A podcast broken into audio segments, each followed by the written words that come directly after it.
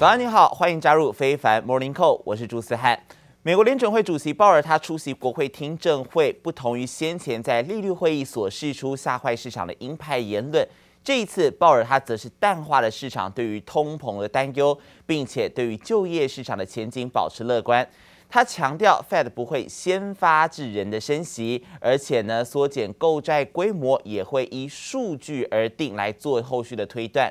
这个偏鸽派的言论，再加上比特币稍微回神，区块链类股止跌，科技股强劲上攻，让纳斯达克指数收在新高点啊。我们就来看到美股中场道琼的部分，道琼上涨了六十八点，涨幅百分之零点二，收在三万三千九百四十五点。而标普 S M P 五百则是上涨了二十一点，涨幅超过百分之零点五，收在四千两百四十六点。而刚才提到创新高的纳斯达克指数，则是上涨了一百一十一点，涨幅百分之零点七九，收在一万四千两百五十三点。至于晶片股、费城半导体的部分呢，同样是上涨了十三点，涨幅百分之零点四二，收在三千一百八十五点。其中台积电 ADR 上涨百分之零点一七。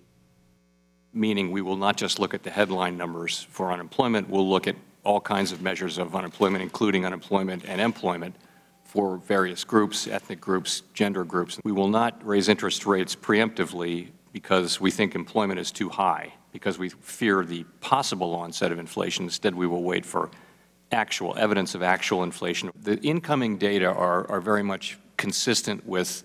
with the, the view that these are, these are factors that will wane over time and that inflation will then move down toward, uh, toward our goals, and we'll be monitoring that carefully. Of course, uh, we're prepared to use our tools as appropriate if that turns out not to be the case.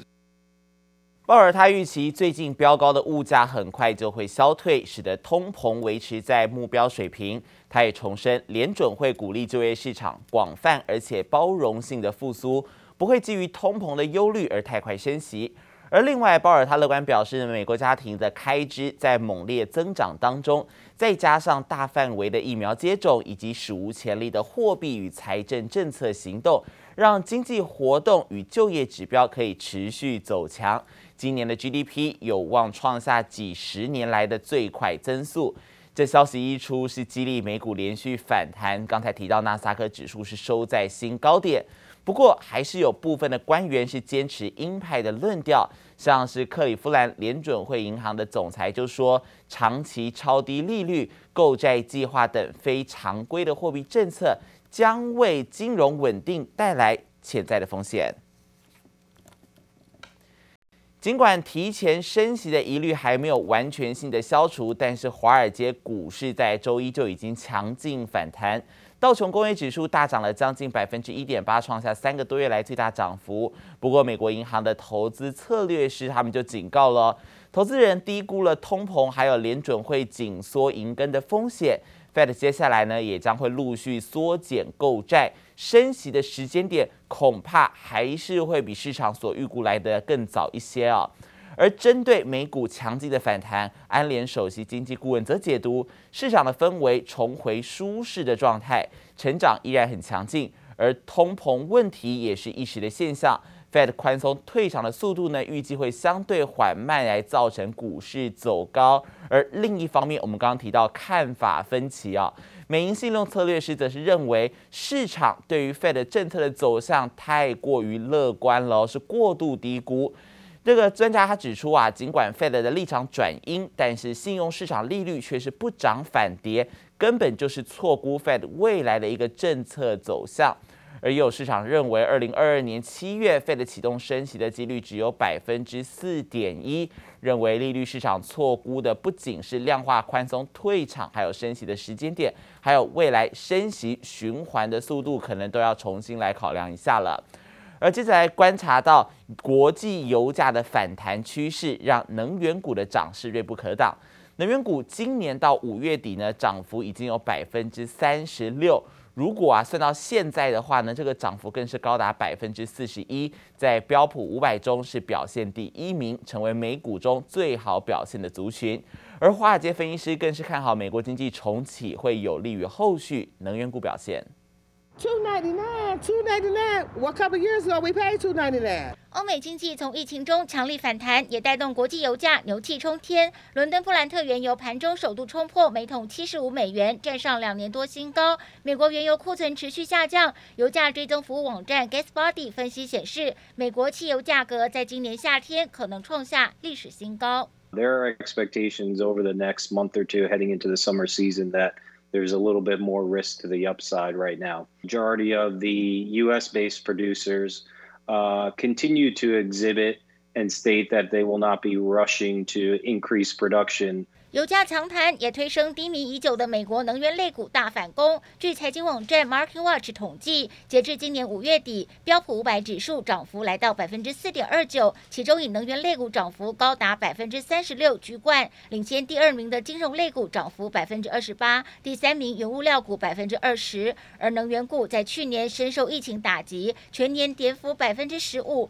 若拉长时间来看，更受到油价在二零一四年夏天崩跌影响。过去五年和十年来看，表现都是一片惨绿。Viper is up 60% year to date, so it's had a huge return. But if you take a step back and look at the five, ten year number, you know, energy's just been destroyed. 华尔街分析师看好今年能源类股将受惠于油价持续反弹，欧美经济重启和旅行需求，后续还有表现空间。If energy companies are not making long duration investments into new into new energy into new oil oil fields, then all of a sudden you will be supply constrained. And so I think this year you have a perfect storm between demand driven reopening across whether it's you know airplanes or individuals, but you're also going to be supply strained supply constrained more structurally. 华尔街分析师点名美国生质柴油生产商可再生能源集团总部位于德州的美国能源传输公司 ET 等个股，花旗预估布兰特原油今年底前触及八十五美元，美元预测明年来到每桶一百美元大关，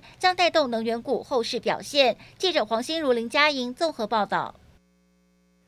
接下来关心到运价上的问题，《华尔街日报》报道，中国深圳的盐田港塞港问题所造成的影响，不仅波及远在太平洋另外一端的美国，甚至可能会冲击到半年之后的耶诞节年底购物旺季。这个全球船运业所遭遇的最新障碍，也可能会造成未来几周的贸易混乱，甚至导致年底购物季的船运延误。这座港口到现在还是停泊了大约五十艘的货柜轮，而且呢，大约有三十五万只货柜现在是堆放在码头上头，加剧了全球制造商还有零售商所面临的供应链延迟困境。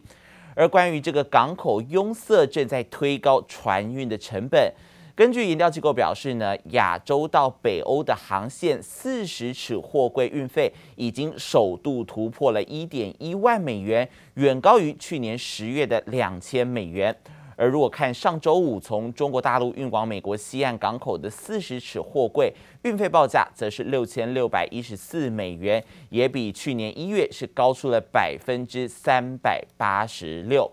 而随着全球主要的经济体纷纷大举投资科技研发，英国也不落人后。首相强生在星期一的时候发表声明，宣誓要成立科技还有科学战略办公室，预计四年之内要投入两百二十亿英镑，换算成台币大约是八千五百五十亿元，希望可以强化生物医疗以及绿能科技。强生他更誓言要让英国成为科学领域的超级强国。The rollout of the vaccines, in particular the Oxford AstraZeneca vaccine, shows the strength that the United Kingdom has in science. 英国首相强生参访医药监管单位，对自家参与研发的 AZ 疫苗相当自豪，更打算趁势强化英国研发能力。最新宣布将成立科学与科技战略办公室，誓言成为全球科学领域的超级强国。What we want to do is make sure that we we turbocharge that advantage the UK has. In sectors like this, so that uh, we become a science superpower. 根据英国政府的规划，新成立的办公室将由强生亲自主持，并承诺在四年内投入两百二十亿英镑，约合台币八千五百五十亿元，提升抗癌技术以及绿能科技等。将投资额从当前 GDP 占比百分之一点七，在二零二七年以前拉高到百分之二点四，至少达到经济合作发展组织 OECD 成员国的平均值。强生大手笔投资加入科学科技争霸竞赛，而且在后脱欧时代，贸易自主的策略也把焦点转向太平洋周边国家。This is the first freestanding free trade deal that the UK has done uh, since Brexit, and it's also therefore a prelude to further deals, and it's the the way in uh, to the uh, comprehensive and progressive Trans-Pacific Partnership, the CPTPP. 强生上周与澳洲总理莫里森趁 G7 领袖峰会敲定自贸协议，在记者会上不讳言，就是为了加入跨太平洋伙伴全面进步协定 （CPTPP） 铺路。英国周二正式启动 CPTPP 的协商，拿出威士忌以及汽车出口优惠，希望能说服成员国接受加入。Unlike the EU, there aren't the strings attached, so there's no court, uh, there's no control over our borders, there's no money to pay in. So this is all about lowering tariffs. and increasing opportunities for British businesses and British jobs. CPTPP 少了欧盟的限制，成员国之间还能免除百分之九十五的关税。英国看准能掌握市场准入机会，希望拓展金融及专业服务领域，把握住更远却更能迅速成长的太平洋经济体商机。经济部黄明渊综合报道。随着疫情好转，法国人也重回正常生活。法国第一家百货公司在精品集团 LVMH 集团砸下将近两百五十亿台币，进行了十多年的整修之后，将在六月二十三号重新开幕，成为巴黎的时尚新地标。是由法国的总统马克宏，还有法国的首富，也就是 LVMH 的总裁阿诺特共同来出席开幕典礼，希望可以让观光客重回巴黎。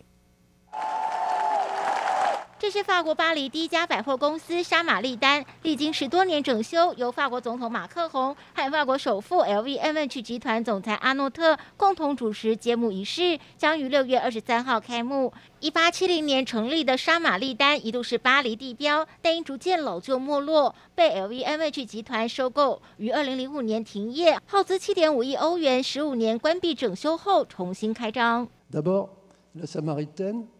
c'est un symbole du génie français, génie artistique, génie architectural et également génie économique。保留原百货的新艺术风格，结合现代的时尚前卫，成为新的购物时尚殿堂。马克宏与身穿白色套装的第一夫人双双出席。正逢法国才在六月中旬解除长达十五个月的四级疫情警戒，迎接复苏商机。Extrêmement fier et heureux d'être parmi vous aujourd'hui. Vous avez tout dit.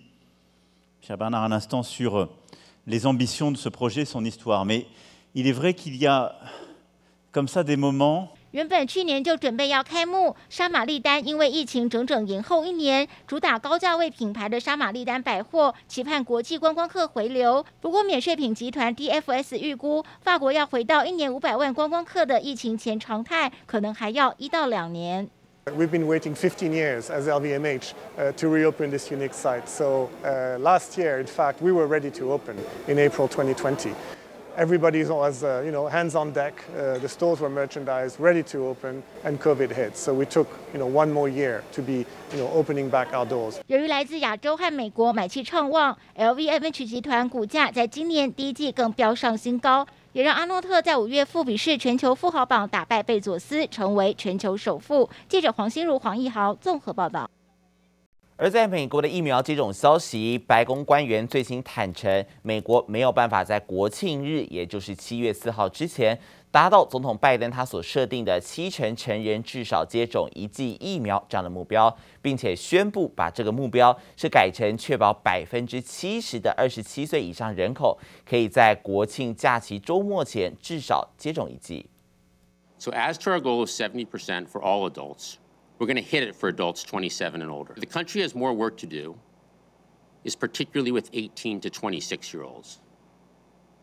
The reality is many younger Americans have felt like COVID-19 is not something that impacts them, and they've been less eager to get the shot. However, with the Delta variant now spreading across the country and infecting younger people worldwide, it's more important than ever that they get vaccinated. 表面上，美国的疫苗是多到有剩，接种率高，但实际上呢，包括像是年轻族群，还有中西部以及南部地区，这些接种率都偏低，甚至还有专家指出，共和党人还有有色人种社区，这个疫苗接种率其实也相对比较低一些。华盛顿邮报就报道了，截至二十二号，有百分之六十四的美国成人至少接种一剂。其实距离拜登的目标只剩下六个百分点，但是疫苗的施打成长率从四月中旬就开始停滞放缓。所以如果依照这样的速度推估，到了国庆日，美国成人的疫苗接种率恐怕是没有办法超过百分之六十八。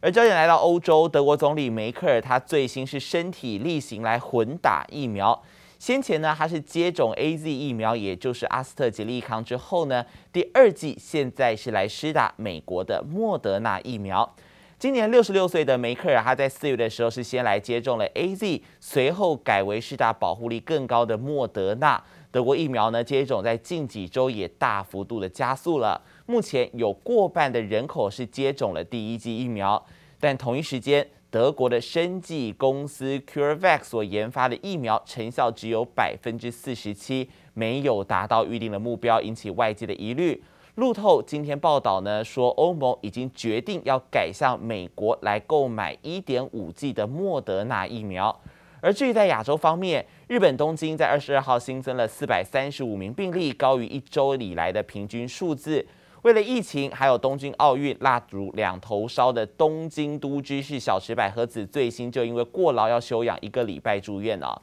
而另外，中国北京高层则是担心变种病毒，再加上重要的政治活动以及冬奥即将登场，计划要封锁国界的做法将再延到明年的下半年。波罗的海三小国之一的立陶宛政府最新是宣布要捐赠两万剂的 AZ 疫苗给台湾，预计九月底之前会来送达。立陶宛外交部长的 Twitter 还放上了台湾国旗，说啊，同为热爱自由的人应该互相帮助。而总统蔡英文则是表达诚挚的感谢，台湾人民深受感动，这份友谊弥足珍贵。而脸书上呢，也用立陶宛语说谢谢。立陶宛是继日本以及美国之后第三个捐赠疫苗给台湾的国家。